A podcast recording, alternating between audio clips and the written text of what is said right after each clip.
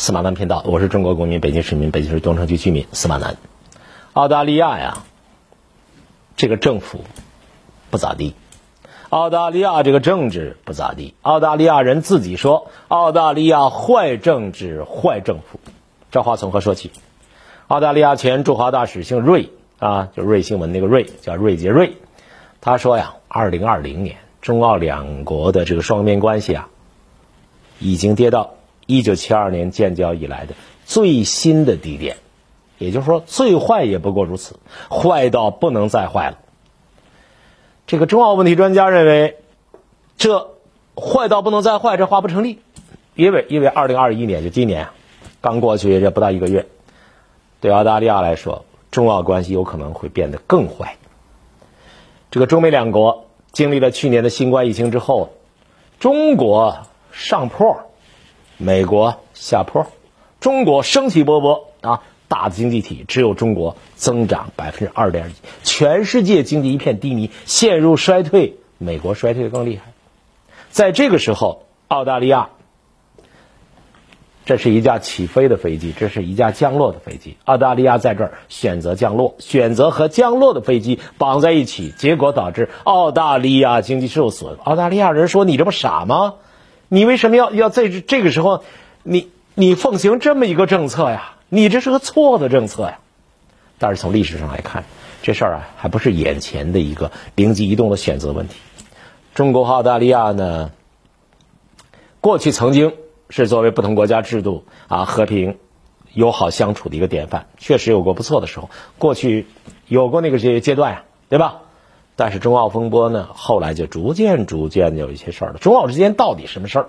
你现在检讨起来，我觉得，我觉得从澳大利亚有个情报组织，叫五眼联盟嘛。澳大利亚有个情报组织，A I A S I I O，就这么一个组织，他曾经啊，二零一七年。就有人坏，你知道吧？做醋不酸，做盐不咸，做醋很酸，专门干坏事。五眼联盟的那些人，澳大利亚的官员和美国的中情局连在一起的，在里边，反正没下好去，没说好话。二零一七年警告说，北京现在啊，试图影响堪培拉决策。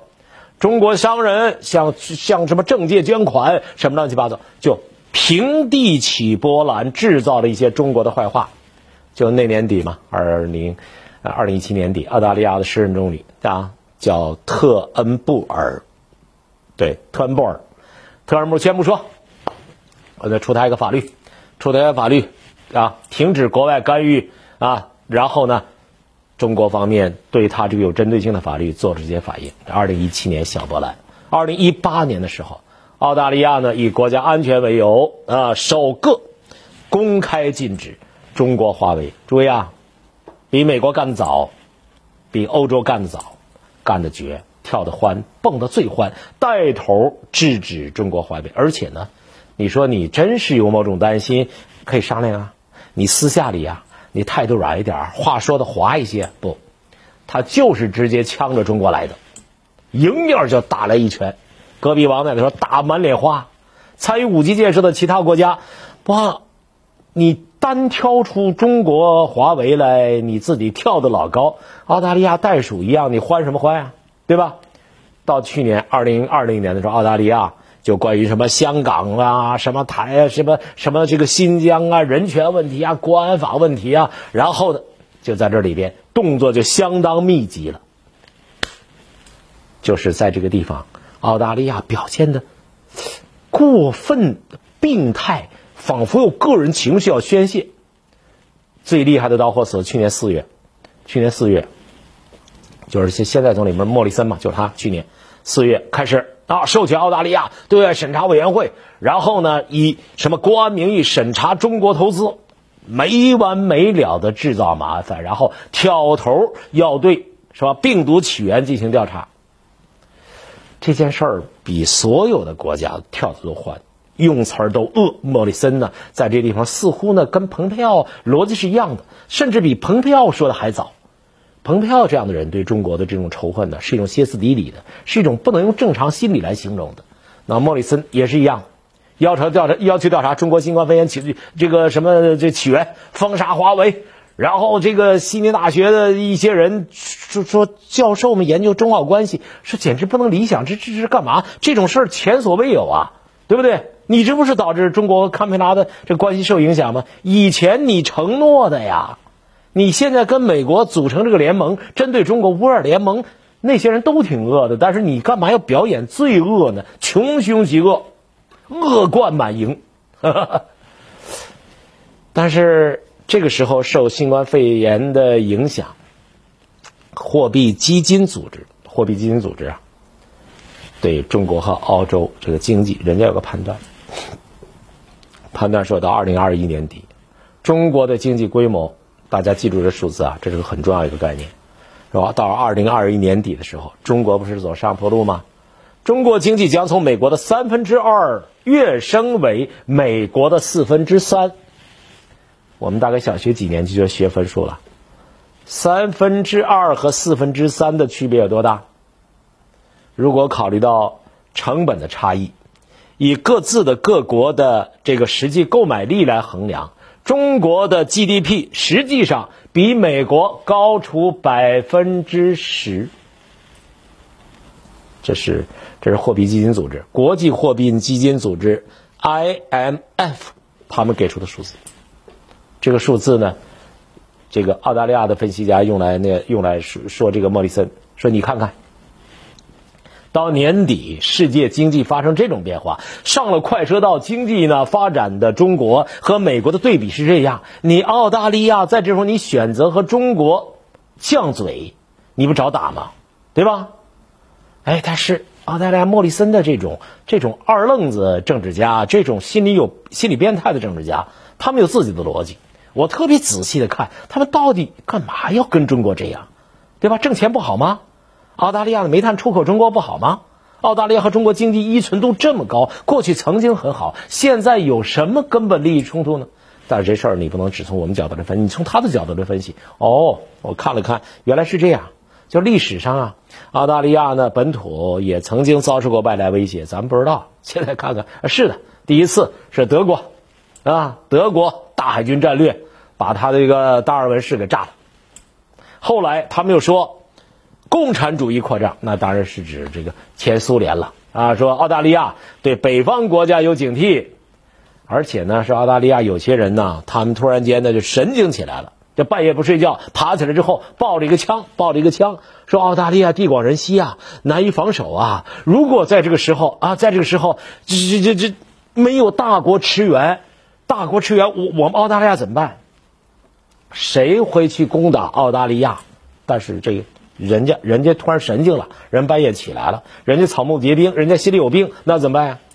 澳大利亚这这还真有人这么想。莫里森这老小子莫名其妙就受这种东西的影响，所以他害怕啊，草木皆兵，风声鹤唳，草木皆兵。从澳大利亚的角度来看，你这个澳大利亚和亚洲文化，你当然有差异啊，你是一帮的罪犯呐。是吧？库克船长带着一帮罪犯跑到那岛上去了，把土著给杀光了，然后还没杀光，留下一些。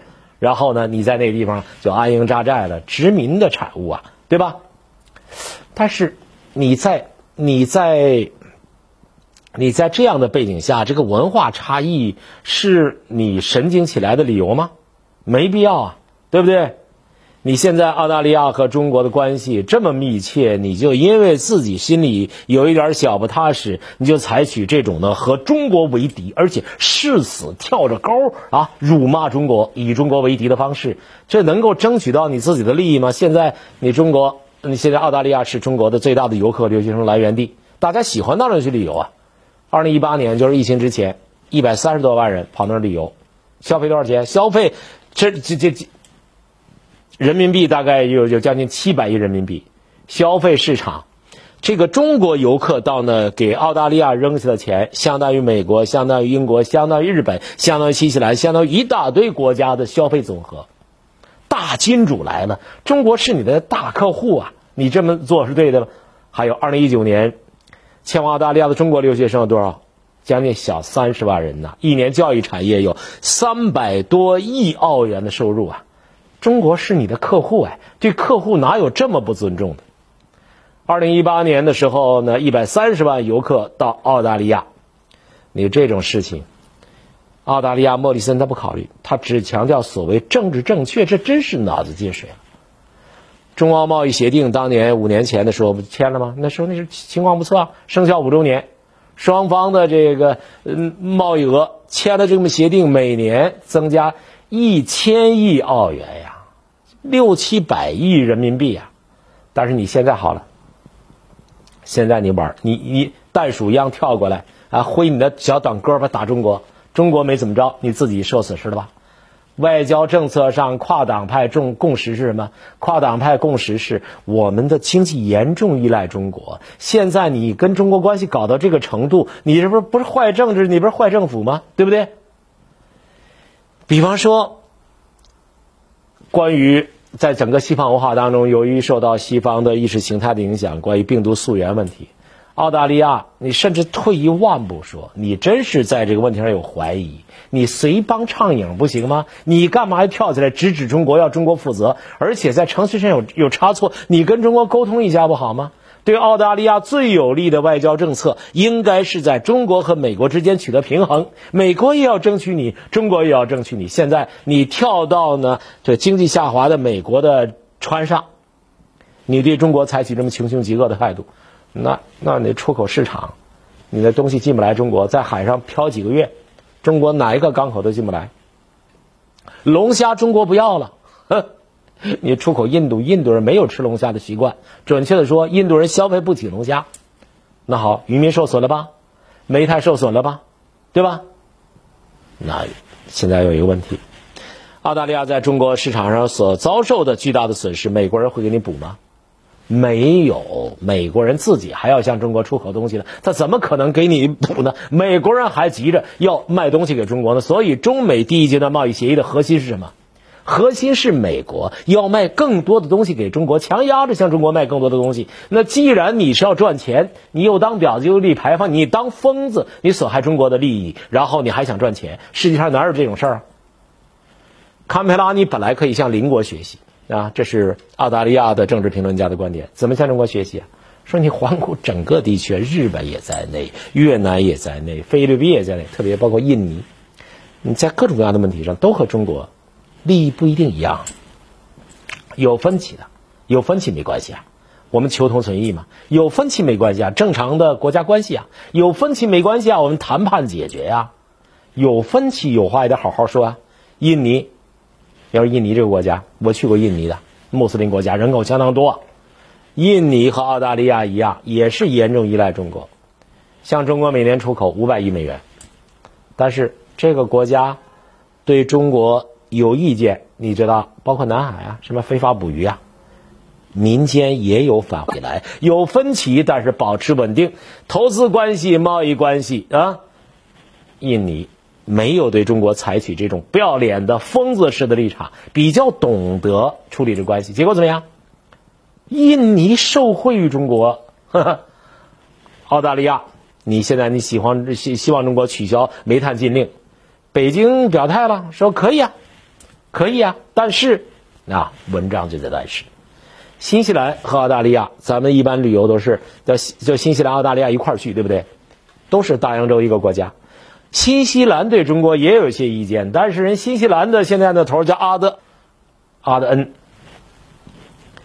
他同样也是华为的事儿，五眼联盟嘛，美国人都说了，欧洲哥姐都参加了，我我我我也反对华为五 G 在新西兰投资，你知道吧？也说这个，但是人家新西兰呢？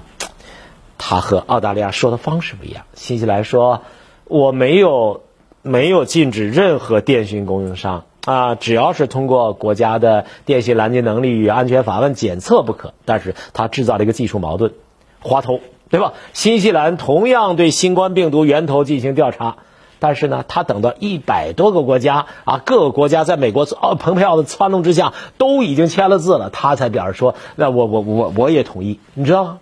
同样的事情，他态度不一样，啊啊不，我说错了，不是一百多个，有几十个啊。蓬佩奥撺掇的那些国家啊，追溯啊，他最后表态。所以，像澳大利亚这种疯子似的跟中国作对，你跟印尼不一样，你跟新西兰不一样。